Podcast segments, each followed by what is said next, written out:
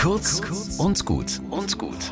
Heute mit Pfarrerin Katharina Chemnitzer. Der Zug ist völlig überfüllt, aber neben einem jungen Mann ist noch ein Platz für mich frei. Er trägt Anzug, knitterfreies weißes Hemd, unter dem sich bullige Muskeln spannen.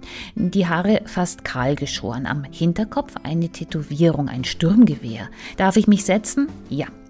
Blitzschnell kommen wir ins Gespräch. Er verkauft Versicherungen, sagt er, und aus mir platzt es heraus. Und da sind sie so tätowiert.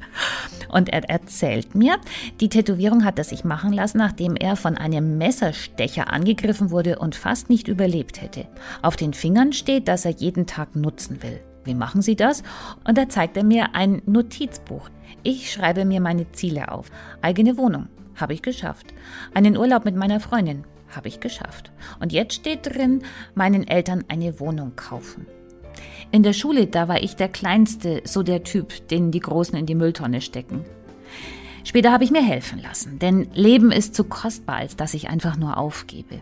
Ich bin Muslim, aber bei mir darf jeder glauben, was er will. Und wenn jemand Christ ist, dann ist es auch okay. Ich helfe jedem, der mich braucht. Darf ich von Ihnen erzählen? frage ich. Und er schaut mir offen ins Gesicht. Ja, natürlich. Bis zum nächsten Mal.